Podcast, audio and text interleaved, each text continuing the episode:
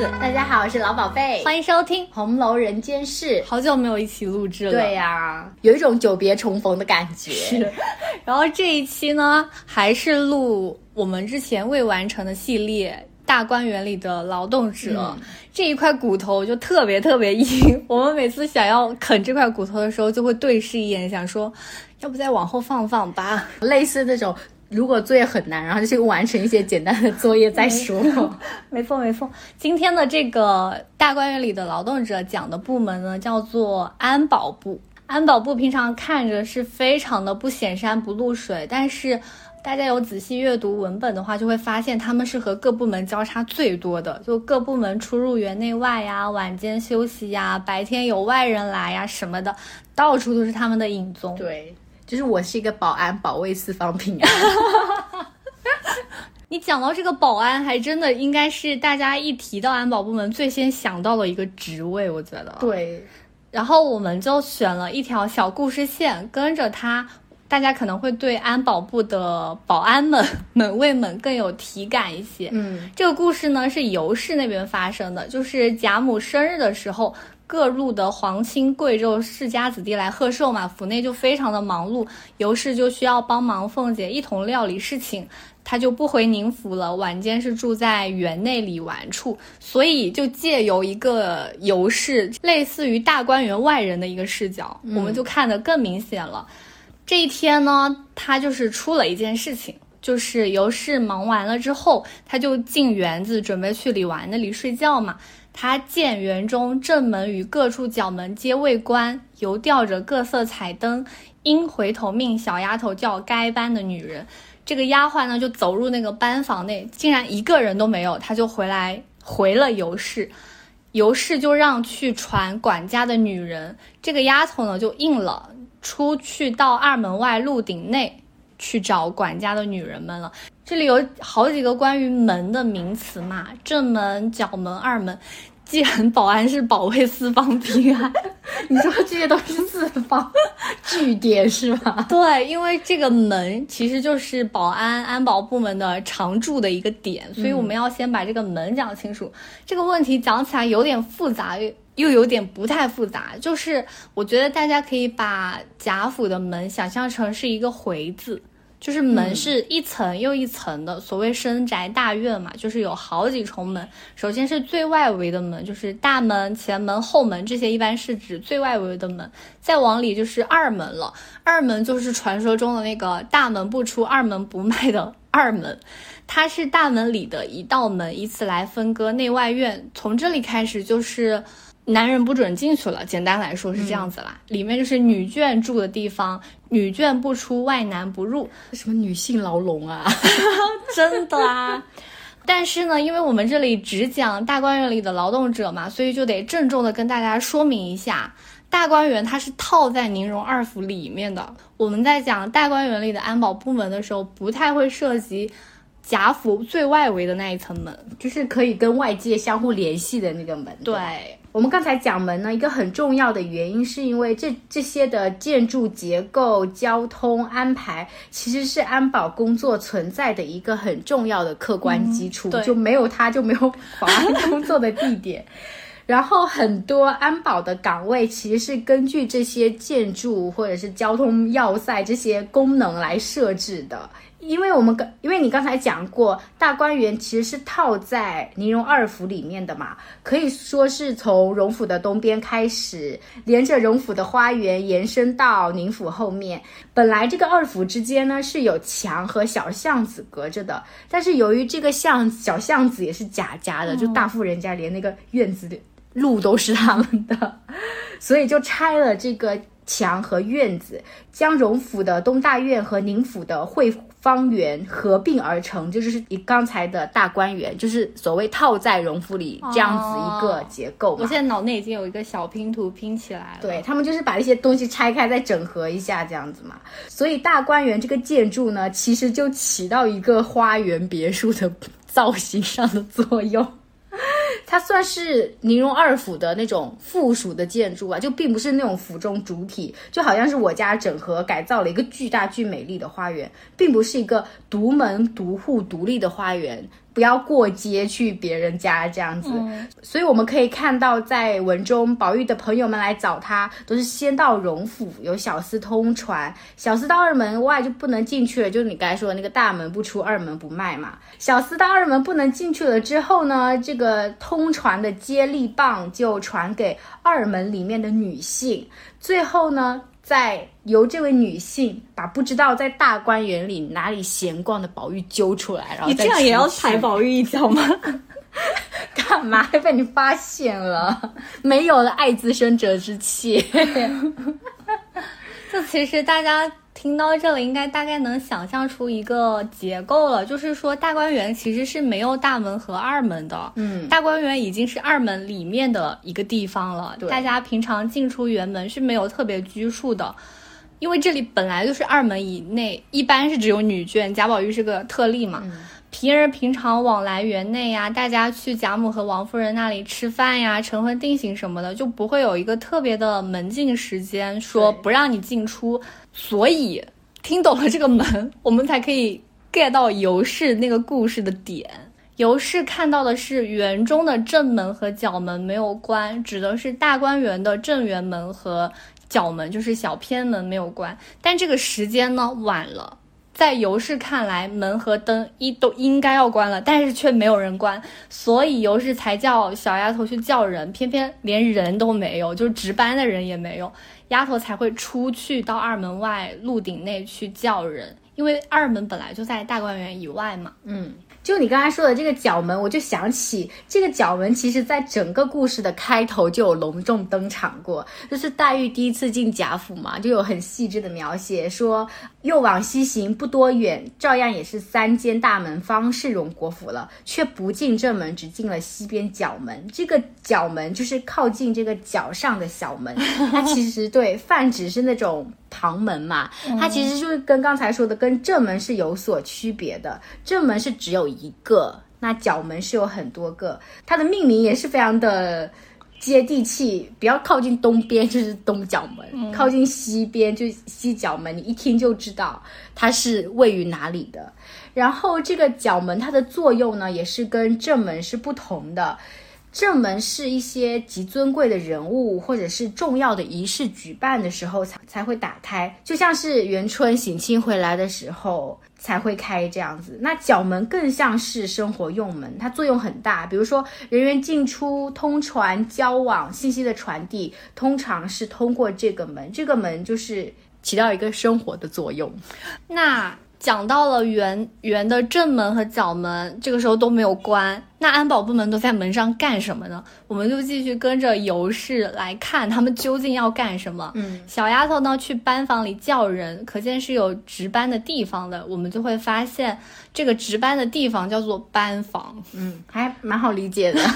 值班呢叫做该班，该是应该的该。所以尤氏让小丫头去叫该班的女人，可见这个正园门是有配置女人值班的。这些该班的人平常到了天色擦黑的时候，就比如说今天尤氏入园要回李纨那里睡觉的时候，就应该要吹灯关门了，并且他们是需要在班房里当值的，这是安保部门的第一个职责。可是我们看着这个故事，就发现他们这个职责做的很不咋地呀、对，就都没有人了。对，所以后来尤氏和被叫过来的周瑞家的说：“周姐姐，你说说，这早晚门还大开着，明灯亮烛，出入的人又杂，倘有不防的事，如何使得？”可见这个吹灯关门的职责是非常非常重要的，因为住在园内的可都是金尊玉贵的小姐们。所以周瑞家的还补充说，二奶奶早吩咐过，一晚就要关门吹灯，不是园里的人都不许放进去。可见该班的人还得多认人，就是你得认识那个人，你才能 你知道是这个这个人是这个园子里的人才能给他放进去，不然的话就随便一个人乔装打扮 进去对，就是说我是某某院里的谁谁谁，就是这些呃该班的人、值班的人，他都是要认识的。所以之后香菱入园的时候，宝钗就有特地和平儿说，园里做根上叶的人知道了她也好关门候户，就是这个道理了。哇，这个工作好难哦，对于一个脸盲症来说，简直就是巨大的挑战。对，我想说他是谁？但是之前我们有讲过嘛，大观园里的劳动者怎么也有个一二百人了，就是你都要认识的。哇，那他脑海里面就有一个那个头像搜索器，说哎好，他是那个怡红院，就放他进这样子。对，然后把该班人的工作职责掰得更细一点，你就会发现他们还有其他一些事情要做，就像是贾云送了。两盆海棠花给宝玉，是从大观园的后门送入的。怎么样的程序呢？就是小厮抬至大观园的后门。再由婆子送入，袭人呢还给这些婆子赏钱，然后袭人就问婆子说：“后面有没有值班的小子？有的话呢，宝玉给小侯家、与石大姑娘家送东西就走后门，让小厮办了，就不要再去前门劳烦大家。”这个婆子的话也说明了小厮的职责，就是值班看护。放大来看，还有一个关于值班的故事，就是。实际上是发生在贾府内，但是也可以说明他们的职责，就是值班的小厮向平儿请假，他们就跟平儿说，说他们的妈生病了，要请半天的假去找大夫，结果被平儿一眼识破，知道他们是在找借口。因为呢，这些小厮不敢去找管事的二奶奶，然后呢，管事的二爷贾琏呢也不敢，也找不到他这个人，他不知道每天在哪里，所以在周瑞的帮腔下，好心的平儿就准了他们半天的假，这样子。哎，我看到这里特别有共感，就是和现代打工人一样啊，你请假的时候你要找好时机，很巧妙的那个时机借口，才能马上请到假。而且他们给的理由也特别的现代，就是说。家人生病。或者是自己生病，对家里家中有事请慢点假。好啦，我们扯远了。就是我想要讲这个事情，主要是说，从这个故事可以看出，这个值班的工作其实是整体没有一个非常有规律的强度的。就比如说啊，我可能厨房就忙完中午这一阵，下午可能会有空闲这样，但值班其实不是嘛。因为有时候确实又没有什么事情，但是又要值班。他值班的目的是以防有什么事情。那如果有突发情况下，他们说忙也是非常的忙的，需要他们通传。所以这种没有强度规律的工作是说忙也忙，说闲也闲。就可以想见，当一个管理的系统出了什么漏洞问题的时候。像这种强度的工作就可以钻空子，就你趁值班时候我就可以溜了。管理不严的时候，所以就会有前面尤氏看到的那一幕嘛。对，我就接着你这个讲啊，正好尤氏就这一天偏偏就没有人值班，就真的大家就像你说的，就躲懒去了。嗯，小丫头去了，到了二门外鹿鼎内，真的看到大家在那边分菜果，而且小丫头。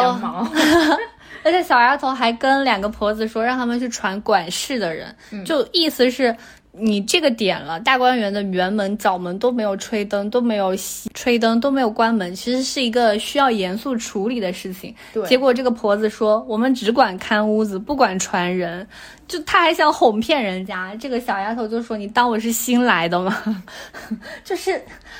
这两个婆子呢，倒未必是班房该班的人，但是从职责我们可以推断出来嘛。除除了当值、吹灯、关门，然后认清园内的人之外，他们还是需要去做一些通传事务的。对，就其实这个安保部门的职责，你把它放大，它就是有好多事情要做，就并不是说我保卫是安就好了，就是他们通传的事物也是。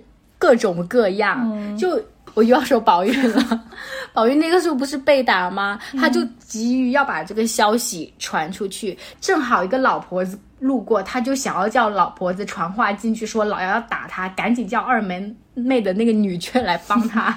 结果呢，这是一个搞笑的故事，老婆子耳聋耳背，根本听不清宝玉在讲什么，他就急得直跺脚，话没有传进去，他就被贾老爷抓去打了。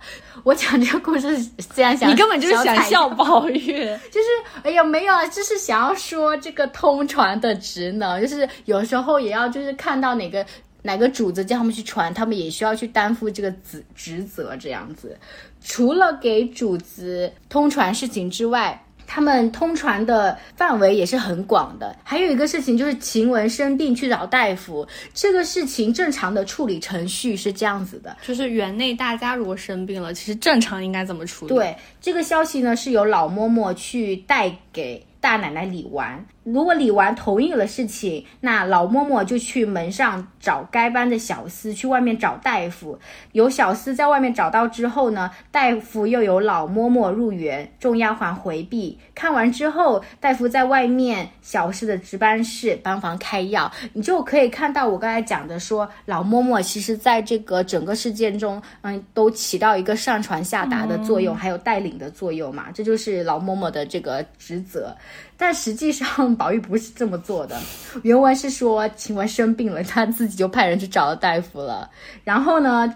晴雯觉得说，哎，还是要告诉大奶奶李纨一句嘛。那李纨并不同意，就说了，哎，病重要出府这种冷冰冰的话因为宝玉怕那个李纨觉得晴雯是重病，就拉出去算了。对，但是因为刚才宝玉已经请了大夫，于是李纨就吩咐说众丫鬟回避。然后后面的程序呢，就如刚才之前所所说的，这里的老嬷嬷呢也起了一个通传的作用。所以说呢，园内园外的一些信息交流、物资交流，老嬷嬷。末也起到一个串联的作用，这也是他们安保的一个职责。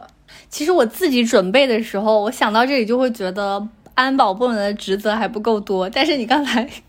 说的一些事情，我又会觉得还挺忙的，很杂，然后又很临时的事情。哦，这种事情在工作中就很 很占时间，你知道吗？我一定有点想要头痛了，我的朋友，就勾起你的一些思绪，对吧？而且还不只是这些啊，认人、关门、关灯、通传事务什么的。关门落锁之后呢，该班的人是要上夜的。我觉得看到这个名字“上夜”就知道是要干嘛，就是值班。晚上值班可以这么说，然后这个上夜具体是要干什么呢？哎，你如果想要上夜，你会想到他们是在干啥？就是睡睡醒醒呗，然后管管一些看一下出入的人啊，查查出入的人的证件啊，这种。这是我自己对于现代上夜的一些自己的理解，我也不懂他具体的工作职责是什么啦。嗯。然后曹雪芹他在十四回的时候有讲到一个具体的职能，他说。就是阿凤在安排大家职责的时候嘛，说这三十个人每日轮流各处上夜，需要照管门户、监察火烛、打扫地方。两个 齐齐惊呼：“你要说什么？”我想说，这个跟我刚才讲的那个晚上的一些职责就是增添了很多。我刚才只是讲的说，睡睡醒醒，对，就是照管门户的其中一小部分，结果还要监察火烛和打扫地方。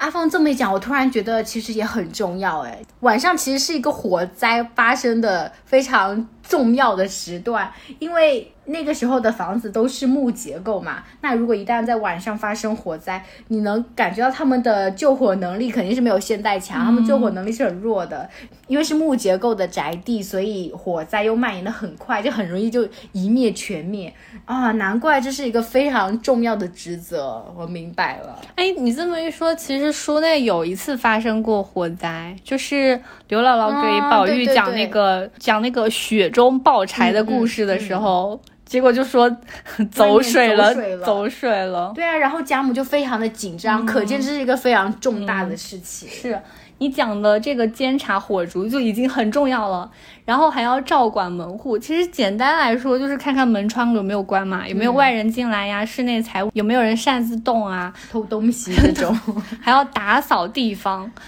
就是还需要保持。门户内外要干净清爽，这怎么还要打扫啊？怎么还要打扫？我好累啊！我还不能好好睡觉，还要打扫哎。上夜的人其实遍布园内各处，但是我们可以先把他的职责讲完，因为他有时候上夜之外，除了刚才讲的那三个职责之外，他还要做别的。还有，就比如说六十一回，各处不是在查那个盗窃案嘛？结果。就误抓了五儿嘛，就是交给上夜的人看守一夜，就是还得，我本来已经在那边监管火烛、照看门户了，我还得守着这个人一夜。哎，晚上的事情好多啊！哎，我觉得这好可怕的工作，是剥夺睡眠的工作，也是最可怕的工作。没错，剥夺睡眠简直是一项刑罚，不是吗？Yes, yes。不仅如此啊，宝玉那一回。要讲到你最爱的宝玉他怎样？他又干嘛？就是宝玉爹那一天，第二天要查宝玉的功课嘛，宝玉就吓得不行，赶紧补作业。晴雯就出主意说：“哎呀，算了，你就装作被吓到，就逃过逃过一劫嘛。”说被打击的人吓到。结果好家伙，这可了不得！嚷嚷之后，大家就装作有人吓到了宝二爷嘛。这下上夜的人就大忙特忙，而且是他们必须要找到这个人啊，因为你是要照管门户的，你是要负责安保的。如果真的有人进来吓到了宝二爷，那就是你的。职责没做好啊啊！那宝玉真的很过分，他就是为了逃避功课，结果殃及到那些对 劳动人的那个责任身上哎。不光不光如此哎，他们这些上夜的人三更半夜就打着灯笼四处搜寻，但是因为是借口，肯定找不到这个人嘛。回话时还被臭骂一通，就说你们不好好做事情，结果又。原文是写园内灯笼火把，直闹了一夜，至五更天，传管家男女拷问内外上夜男女，就是我就是这样莫名其妙找了一夜，找了一夜也就罢了，回来又被骂，还要拷问，哎，到五更天哎，就是找了一晚上没睡觉。但是他们其实是不知道是宝玉在撒谎，然后就是为此就是工作上还出了一个重大纰漏，然后还搞了一夜。心力交瘁，但他们要知道是宝玉是为了逃避工会，一定会气死吧？要不在背后就骂他假宝玉，还是不要知道的为好，会更气，怒火就会攻心。哎，如果是你，你看，我宁愿不知道这件事情，不然我就是我就会那个拿一个刀或者在路上铺那个碎玻璃，要扎死他，气死。就有这么几件事情嘛，就说明上夜的人日常晚上还需要做这些职责，可以理解为上夜的人是晚上事务的一大中枢。就有些事情可能不是你的责任，就比如说平常他们可能也不用管要监察那种奸贼啊，或者是要怎么样，但是在夜晚找不到人处理的时候，也是要先由。安保部门上夜的人来照管一二，你不管是你去找人，还是说第二天分配出去，但是今天晚上这就是你的职责了。哎，我现在脑海中的画面，他们就是那个夜里一双双明亮的眼睛，布下天罗地网这样子，对吧？却在园内可怜的找到了五更天。是啊，唉。上面讲的是安保部门上夜的职责嘛？那这些职责讲完了之外呢，其实特殊情况。比如说晚间事情多呀，安全任务重的时候，还会添派人盯上夜。嗯，比如说老太妃轰了，贾家大家长就全部要出去嘛。嗯，荣府就。派了人丁上夜，不仅是把门关了，只留下的西边的小角门，还在日落之时就要把仪门关了。林之孝之妻每日进来带领十来个婆子上夜，穿堂内还添了许多小厮做羹打梆子。我觉得这个特别像疫情期间，就是原来左右通达的大门全都关了，只留一个出入口，就像原文里写说只留西边的小角门出入嘛。嗯，而且。有严格的关锁时间，就比如说原文是写日落时就要把移门各种门都关了，而且配置的保安监察人员明显是更多了。对，那其实这个情况对比于平时也加大了安保人员的工作量，就本来可能我晚上就巡查一到两次，然后现在晚上要巡查五次，可能制定的更细致了。本来一个小时。巡查一次，现在每二十分钟就要巡查，这样子，嗯，可能是这样哦。哎，但是因为安保部门的职责如此的繁复嘛，所以其实，在那个时候他们也是轮班的，嗯，就是跟我们现在是类似的嘛。怎么啦？不要叫了，你过来值班，你上夜吧。让我上夜啊！不要让他上夜吧，他上夜真的不是吵死我。他是一个保安，保安保，巡来巡去，保卫这里平安。对，他每天在巡查，看看他的家，你看他的保安，他在巡查。哎，这段可以剪进去啊。啊，然后呃，星儿有一次说过，他说我是二门上该班的人，就星儿也是在值班，只是他是在二门啊，就但是呃，从他的言语当中。他说：“我们共是两班，一班四个，共是八个。他虽然说的是贾府二门，不是大观园的二门，但是我们可以推断出来，这个地方安保一般是轮班制，两班倒的感觉，所以可能还是能稍稍避免一下，不要过度疲乏。讲完职责呀，然后他们的工作制度之外，我们把视野放大来想想，就是。”大观园到底有多少个门要值班？对呀、就是我们刚才讲了这么多他们的工作制度、工作职责，那一共完成这项工作、建立起这个安保网络的到底有多少人？我就讲这些，你刚才讲的很对，就是。一定是要先搞清楚有多少门，然后门上有配了多少人，我们才能搞清楚就这整个庞大的安保团队到底是有多少人。对，仔细一看，他的门可真不少。我这么粗粗一想就觉得很多哎。我觉得这样子讲吧，就是把它分为大观园里的正门系统和后门系统来介绍，是因为这是一个庞大的团队。先讲正门系统吧。嗯正门系统它最大的就是正圆门，正圆门是在荣府以内的，因为我们刚才说过，它是套在荣府内的一个园子。然后呢，文中有描述说，这正门呢是只见正门五间，就是说它这个正门是一个五间门头的大门、哦这样子嘛。那这种正门里面也是有班房的，就是因为你刚才说的，说有有事来园中，然后园中正门角门未关，还吊着灯，这个这个事情嘛。在这个事情，我还要补充，在后续的这个事件发酵过程当中，周瑞家的说了句：“我已经叫他们关了灯，关上正门和角门子，就是可见正门班房的执勤范围，还有正门和正门旁边的角门，就是它这个角门是包括在它正门的系统之内的。然后负责吹灯关门嘛，它没有特地的去指明两个数量，但是我们可以根据这个上夜的工作安排，刚才有说过，照管门户、监察火烛、打扫地方，那这个工作，然后你说还有轮班，那至少是两人，就最低配备。今天晚上两个人轮班是两个人，对吧？一个人可能负责上半夜，一个人负责下半夜，相互轮班，不同的职责。家父说：“你看不起谁呢没有没有没有，你们大门大户只是说最少最少，不好意思，我没有看不起你。哎呦，那白天呢？白天的值日呢？根据后文的配备，那还会有三个人。那后门的配备后文会有介绍，我一会儿再说哈。然后呢，我们刚才讲的大门系统。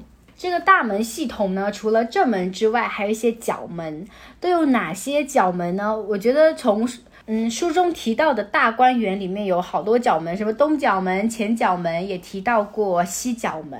我觉得可以根据它的字面上的命名啊，东西角门就是位于正圆门的两侧。文中其实还有提到，就是在后面宝钗她要搬出去住的时候，有跟凤姐他们提到说，他们这边的门园中开的这个东南角门由于比较小，所以呢就没有人看管，就是很怕到时候会有人来做一些不好的事情，然后导致园内的安保出现了一些问题。所以说，你可以知道有一些角门是比较小的，就不会像有正门一样班房有人驻扎，可以提供一个住宿的地点。所以这个角门比较小，没有班房，那会有正门系统里面提供这些住宿的地方的人来负责开关巡查，这样子。讲完了这个正门系统，我们再讲一下那个后门系统。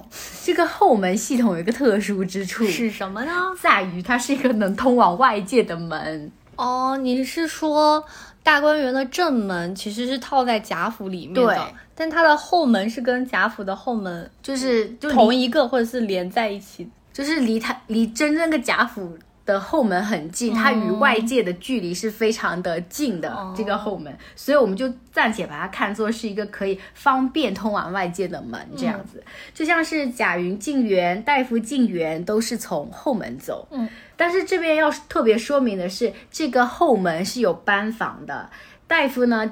给晴雯开药，就是在这小四的班房里，大概就是有四个。为什么会有四个？我能得出这么确切的证据呢？是因为婆子跟袭人说，说天天有四个原预备里面差使的，就是说天天有人在四个人在这值班，就以防里面有什么事情。你看，所以你那个正园门推断有两个人，贾母说你到底看不起谁？五个人，那一定要五个。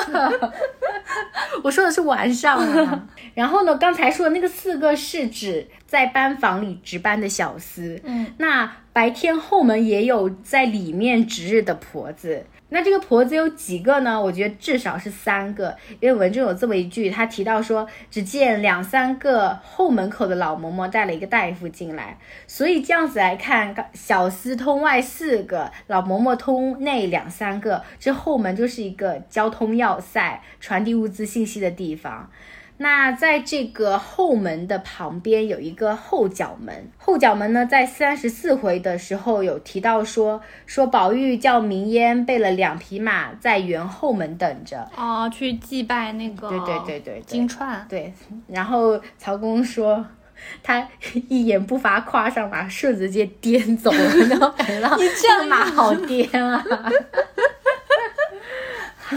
哇，我有时候对你要黑宝玉的心思真的有点敬佩。很生动啊，你会觉得颠走了那个白衣服的人。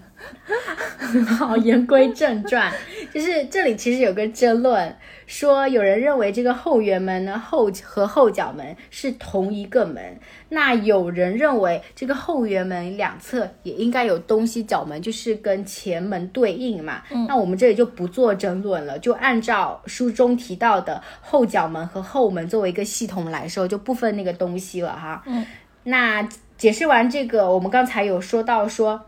后门上有值日的婆子两三个，上夜的婆子那至少也是两个以上来完成工作。你真的很抠搜，坚没有持说是两个。好，和前门一样，后门的值班也分白天和黑夜。就是为什么这么说呢？是因为林之孝家的要介绍秦显家的女人去大观园的厨房当差的时候，就跟平儿介绍说，她是园园里南饺子上夜的，白天里没什么事，所以不认得。就另外提一嘴，这个工作是真的没有什么油水。就在查抄大观园的时候。超检出来的不过就是多余一些攒下的蜡烛、灯油等物，就是相对于其他部门来说，这个这个部门没有什么油水。好，这是题外话，该歪出了两句。哎，你这么一说，我就想起那个柳家的，有一回在传菜的时候，那个门上该班的小厮就跟他说：“刘嫂子，你不从园子里偷出几把杏子给我吃，我就不给你开门。” 就是可见这个这个没有油水。对，可见他就实在是太没有油水了。好，就就是说回门上，除了这两个正门和后门的系统之外，其实大观园里面还有其他的一些小门，通各种不同的地方。有两个，一个呢就是五十九回说的，只留王夫人大房之后，常系她姊妹出入之门。这两门应在内院，不必关锁。就是它是跟那个。王夫人的房间连通的对，一个连小通着门，，对，就是由王夫人那边的人来控制就行了。还有一个呢，就是刚才前面举到过的例子，那个园中东边通薛姨妈的角门，这个门原是开着，就是为宝钗走的嘛，就方便去跟他妈那边就是交流。嗯，你先把整个庞大的门摆完了，是不是？对，那就要讲这上夜人数。我刚才因为刚才一直在说那个门晚上只有两个人，我现在呢讲这个人数就是以最低人数编最低编制来算哎，以前录节目的时候不是说了，我们再也不举韩帆的例子吗？那我们就来数数，这到底有多少个人来完成这夜间的安保工作？我括号最低人数，没有看不起贾母的意贾府的意思。首先，园中正门要两三个人上夜，后门要两个，那这里就是五个人，对吧？然后呢，再来就是各院也要派人上夜。如果像有人住的院子，像宝玉的话，那次袭人不在，就派了晴雯和麝月在屋里，然后再加上两个婆子是在外面，这里其实是就有四个人进行上夜。其实大丫鬟有时候还兼职一些上夜的这个职责。之前我们有聊过，对，然后呢，其他的小姐就肯定没有宝玉那么多，那应该是两个，就是一个婆子一个丫鬟这样子。嗯，把潇湘馆啊、恒芜院这些一并的算入的话，加上宝玉，那其实会有十六个人上夜。这只是每一个院子里的人，除了这些有人住的院子之外，其实你想想，茶房是比较有人，因为有烛火嘛。那厨房也是要有人的，哦，尽管文中也有介绍说，房宇不多且又矮小，有又有两个老婆子上夜。对吧？这个没有人的地方也要有人。哎，你真的很抠门。人家都说，凹晶馆因为此处房宇不多且又矮小，故只有两个老婆子上演。就是说，这个地方这个破地方，就是按最少人数两个算，其他的我我这我已经给他安排三个人了，多一个是很小气。好，好，那现在 to B 山庄呢也是有人，那是一个场厅，那我且算他两个，可不可以？好。好，那那那醉景楼这个仓库是比较有人看守东西。除此之外，还有大观园里的正殿，我们还忘了这个巨大的这个建筑群，它里面有什么大观楼啊，东面又有飞楼坠景阁啊，西面又有什么寒芳阁啊之类的。那这个大型建筑，我给他安排五个人，好不好？五个人上夜。还有不要遗忘的是栊翠庵，那也会有职业的尼姑吧？只是没有安排婆子的话。最后，最后，在园门外南边的议事楼也有几个职业的婆子，请算一下，这到底是有多少人？就我这种抠抠缩缩的算法，粗略估计，上夜的人也有三十八个，哎，多不多？哎，我觉得实际人数应该要翻个三倍。好。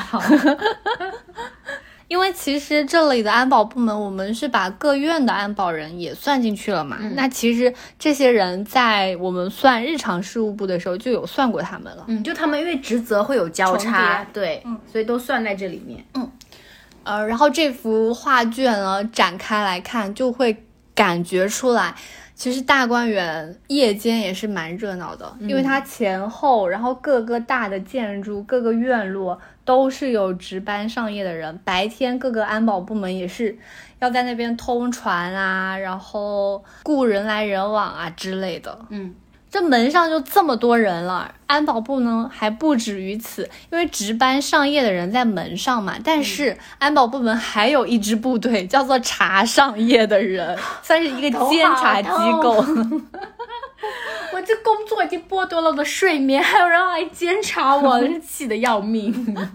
就比如说有一回林之孝家的和几个管事的女人就有过来问说，宝玉怎么还没睡？而且看这里上夜的人不少，还吩咐说别耍钱吃酒放倒头睡到大天亮，还顺便教育了宝玉要早睡早起才像大家公子哥。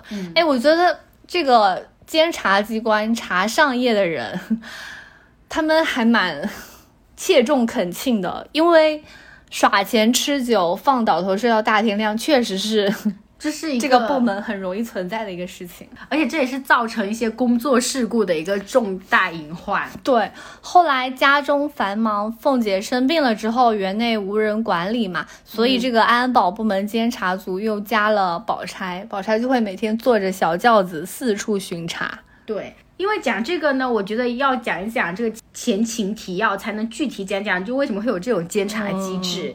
因为当时贾府的情况是这样的：元宵之后，凤姐小产，王夫人一时之间就少了这个得力助手左膀右臂，导致园内的管理日渐混乱，所以只派李纨同探春一同李家。可见李纨和探春在接手的时候，园内的纪律是比凤姐在时差了很多的。他们接手其实是一个烂摊子这样子，所以在安保纪律恶化的情况之下，才添了巡逻之人。就像你刚才说的那个时候，宝钗也加入到了这个巡逻小组当中来做轿子四处巡查嘛。嗯，既然你刚才说了林之孝家的这个巡查，因为林之孝家是贾府的管家婆子嘛，她这个人做事圆滑有经验，她又是家。生奴才，所以我觉得他在监察这个事情上，他比宝钗更有资格做这个事情。嗯，他这个层面上的巡查就很切中要害，并且也是我觉得是在劳动者这个阶级当中的一个经理的巡查，嗯，对吧？就是老板们定下的规矩，那我这种经理头头是要监督执行的。嗯，然后又接到宝钗，宝钗的这个巡查，我觉得蛮尴尬的，嗯，因为他毕竟是贾府的客人，现在要负责一些管理工作，而且这个管理工作就是去监督贾府的工作人员。带入到现在，就好像是另一间公司的合伙人突然的被叫到我司负责监督管理，谁能服气？你觉得就是没有人要服他，所以宝钗在这个情况下，她只能丑话说在前，拿出王夫人这把尚方宝剑。表明自己的协助立场，才能使他的工作能够顺利进行。以上呢，宝钗在这个上面的巡查，其实是作为王夫人的代表。就像刚才说的，林之孝如果是经理的代表的话，那现在宝钗就是合伙人的代表，进行一个安保的巡查。那他在这里呢做轿子巡查，我其实想要就是自己过度的解读一下，我觉得其实是有这样子的，一个呢是体现他的身份，嗯，就是他贵重嘛，代表了这个合伙人是代表了管理层。第二个呢。他坐轿子巡查也是为了夜间的安全，就类似晚上走夜路这种，就是要特别的小心，所以需要叫。第三个就是大观园太大了，好累呀、对，我们之前也讲过，宝钗住的地方其实是纵贯整个大观园。是的，所以他巡查也不易呀、嗯，讲完了宝钗的巡坐轿子巡查，然后粗粗的又算完，每天晚上大概会有三十八个人在那里上夜。你就会觉得说，哎，这晚上的大观园好不热闹，难怪脂砚斋在知批上有说说，此大观园夜间景象，几句闲话，将坛坛大宅夜间所有之事描写一尽，虽偌大一园，且值秋冬之夜，岂不寥落哉？嗯，就他的意思就是说，嗯、好像这个深冬的大观园应该要比比较寥落的，但是呢，我们听完了这个安保部门的工作，就会发现。每当夜深人定之时，其实是各处灯光灿烂，人烟簇集。柳墨之巷之中，或提灯同酒，或寒月烹茶者，竟仍有络绎人迹不绝。不但不见寥落，且觉更胜于日间繁华矣。就是说，这个大观园晚上，这些老婆子们、安保部门的人，他走来走去，可能四处巡查呀，也有提灯去打酒的人，有一起凑在一起寒冬腊月一起喝喝酒、喝喝茶的人，暖一暖身子的人，聊聊天的人，晚上甚至是更加是人络绎不绝。对，所以我们能看出来，园内是非常的热闹，有自己的模式的，而且模式是一套一套一套、一环接一环的。对，如果需要特别叫男性干活的话，是需要到二门去的。二门就有常驻的小司，不过这里就不属于大观园里的劳动者了，我们就不多讲了。以后有完整的时间再来聊。好，我觉得还可以多聊一件事情，就是这个安保部门的总负责人到底是谁？于我而言啊，嗯我觉得从一件事情可以看出来，五儿入园送茯苓霜已经是闭园时间，正好就是最近盗窃频发，所以林之孝家的因为这些事情没主，然后。凤姐呢，又每天都让平儿去催她说，到底查出来没有？逼他说，所以林之孝家的就说：“哎呀，正好这个五儿好像有盗窃嫌疑，他就先去问了李纨如何处理。李纨呢又说让问了探春，探春就让找平儿回王熙凤。阿凤都病成这样了，然后还要处理这个事情。然后反而觉得林之孝现在很难做，哎，你现在很能共情哎。那他根本也找不出个什么来，就只能那五儿又很冤，就只能找个嫌疑犯。反正就，呃，从这条路线能看出来啊，其实当时是探春、宝钗、李纨在负责管理一部分事务，但是，然后林之孝家的是类似执行经理的感觉，但是阿凤还是总经理、总拍板人、总负责人的，所以如果遇重大事项，就算探春、李纨这两个代理总经理，也是需要先回阿凤的，所以我是觉得。这个园内的总负责人肯定是王熙凤本人了。哦，但我的观点是这样的，跟你可能有一点不一样，嗯就是我认为，就是人员出入安保这个事情，其实是牵扯到两个责任人，是凤姐和李纨。我觉得他们两个并没有特别的说是呃谁高谁低一点，因为我觉得他们两个是分工不同，各有侧重。嗯，就像是李纨，因为李纨这边，我觉得他更侧重于就是人的看护和监督，因为你想想他在入园之初领到的任务就是照看众姐妹。所以外男入园，晴雯生病这个事情都得问他。在人员的出入这个事情上。是有李纨监督的，他其实还有起到就是一个道德上面的一个 监督作用，对，就是以防做哪些事情嘛。然后就纪律监督委员这样子，如果有大事情，就是一些重大的出入事情，我觉得肯定还是以荣府的长辈啊这些做决定，他具体执行。那凤姐这边呢，我觉得她是更侧重的是物资系统和人员调派。比如说黛玉刚进贾府的时候，凤姐就说：“哎，东西不够找她。”她其实负责就是那些姐妹的这些生活用品啊这些东西的调配。然后袭人的妈去世了，凤姐也指派说。宝玉院里再添两个婆子去上夜，就他更侧重于说，哎，那今天这个院派两个人，那边多加一个人，多减一个人。但人员的出路是李纨可能比较具体监督这样子，这是我的观点。嗯嗯，好，那就不管都是这一句，你说你说，那就不管我们两个怎么样，就反正他们两个相互打配合，这套制度就是好像已经运转起来了，运转得意，一环接一环，超级严密。但是整体来说已经出现问题了哈？怎么说？就先说在其中的劳动者，各位婆子、小厮、门卫，文中有一段话讲得非常明确，他说：“因此下人没了正经头绪，也都偷安或者趁隙结党，或者窃弄微服，而且呢。”这个赖大，赖大不是大管家嘛？赖大手下常用的几个人呢，已去。他手下现在用的人啊，都非常的不顺手，而且这几个人呢，要么无知，要么无节，要么举荐无因，种种不善，再在身世也难背书。我这。就哎，这个事情好像就很难推进了，就是这个人又不行，那个人又怎么样的？先从基础岗位的劳动者来说啊，有偷懒的，就像前面说的，有事的小丫头去看的时候，班房里根本就没人值班，嗯，做事情不清楚的，就是各种什么。偷偷开门、偷关门啊，找人又找不到啊之类的，还有那种结党的，就比如说我刚刚跟你讲过嘛，那个门上的人不给柳家的通报，让柳家的给他偷点园子里的杏子吃。他说，不然你以后半夜要开门，我就不给你开。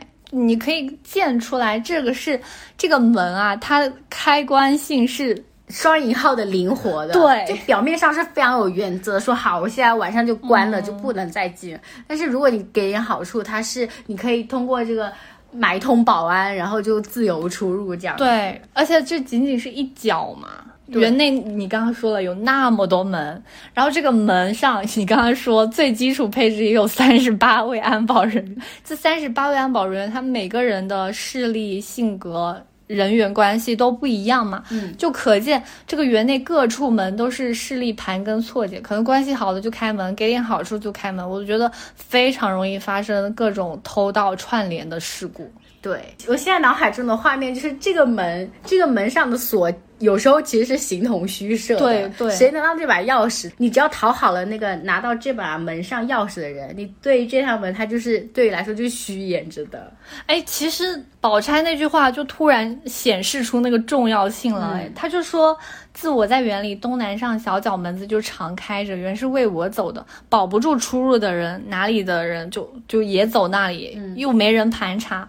如果生出事来，就肯定是要找到宝钗头上嘛。所以宝钗有那个想法也是蛮正常的。嗯，对。那刚才讲的是非常基础的劳动者嘛，那中层管理呢？就是经理们，对，就赖大手下常用的人都走啦，他们都是新上任的，也都非常的不清楚，可能就是想来混钱啊，或者是各种身世。对，还是拿五儿入园给方官送茯苓霜那一节举个例子啊，他那一次入园的时候，就忽见迎头林之孝家的就带着几个婆子走过来嘛，五儿就藏躲不及，只得上来问好，可见好生动啊。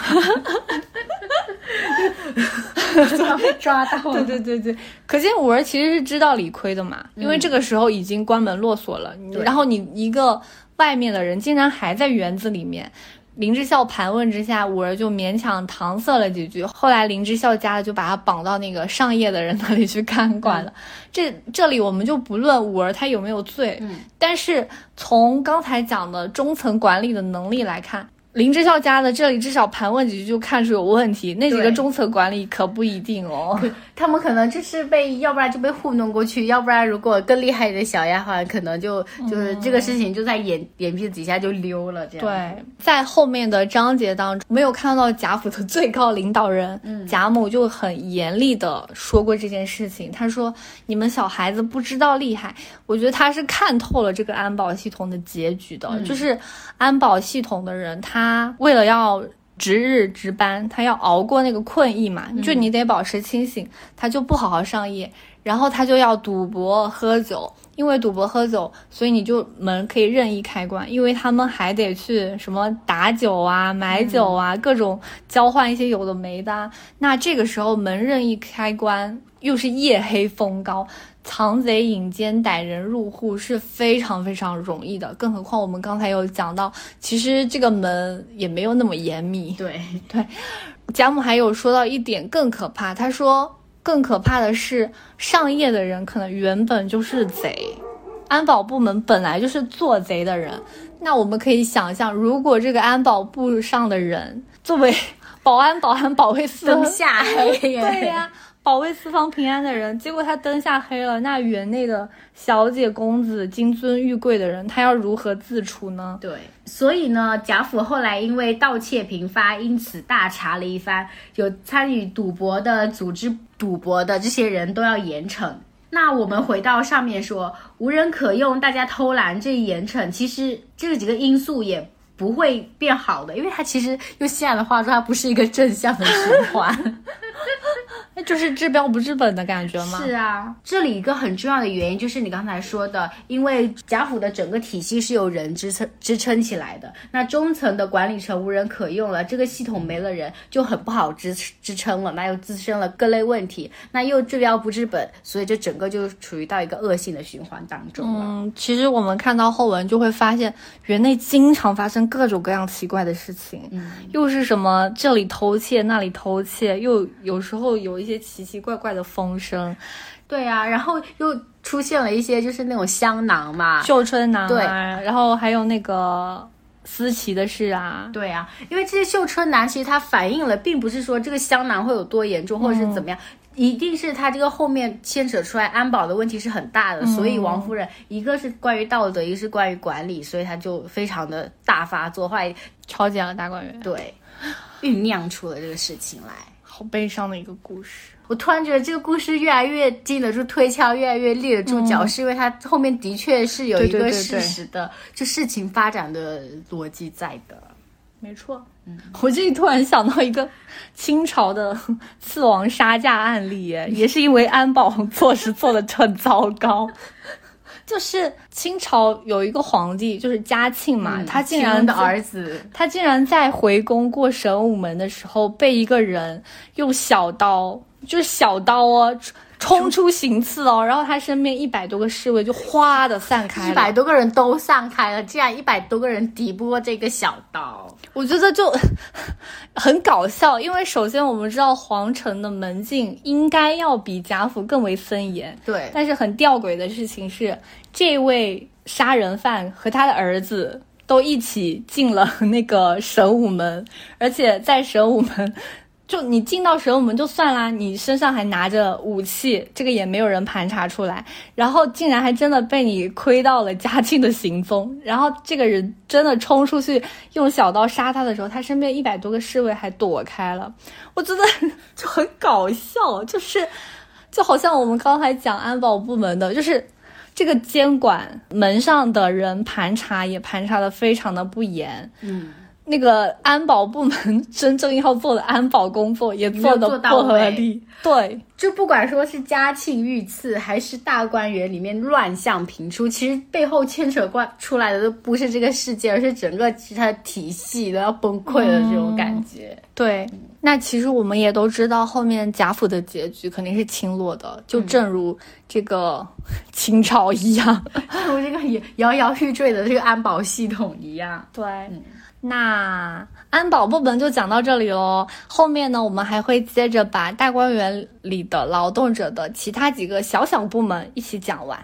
讲完了安保部门，然后呢，我们就把一些规模比较小的部门串起来一起讲了。然后呢，我们用我们自己的理解的角度给他们 命名了这些一些部门。我们现在要来组建的是一个叫花草植物部的部门，是不是比较一眼 就知道它要干嘛？嗯，就园内那么多花花草草、竹子啊，各种芭蕉啊，各种啥啥的。对对对，都是。那这个花草部门我们怎么介绍呢？我们就从这个花的。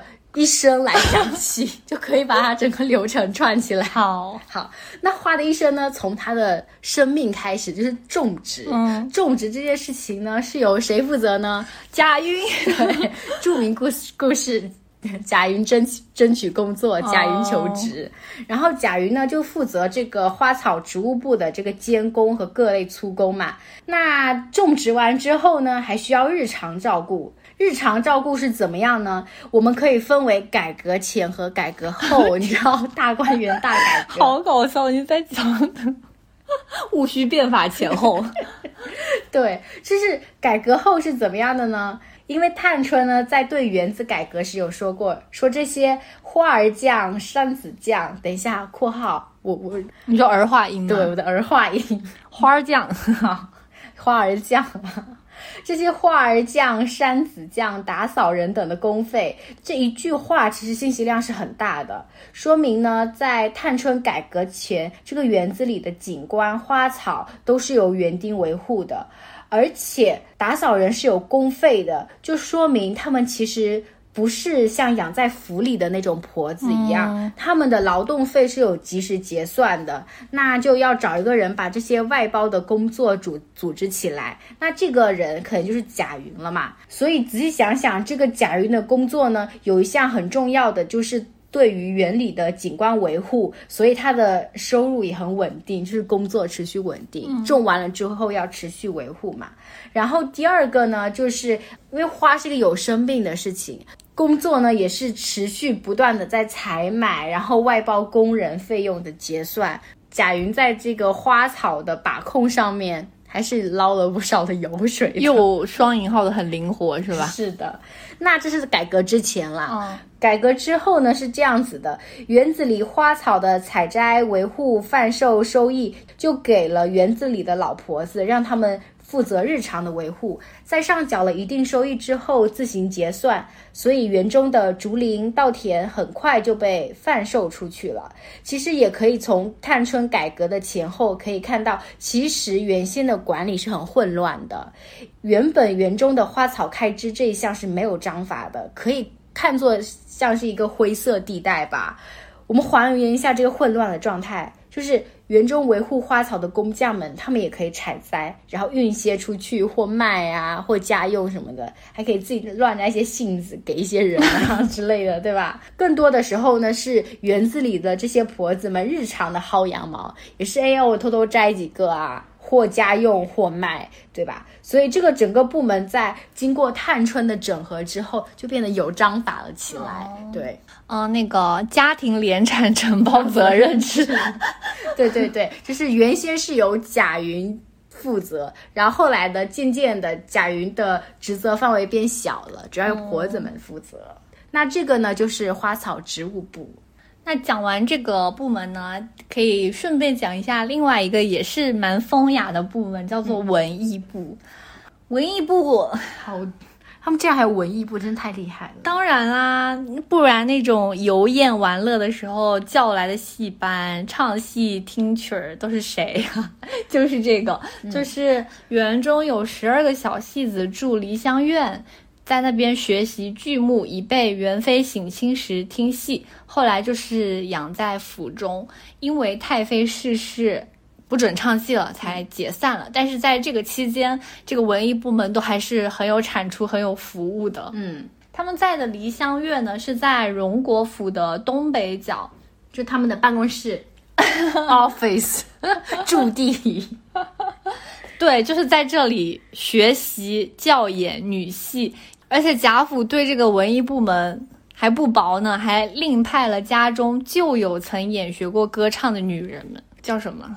主管，对，就是已经颇有一些才艺积淀的老师过来代唱，让他们去带领管理，也就是主管，然后又让贾强去管他的日用出入、银钱等事，就有点类似于技术主管和财务主管的感觉吧。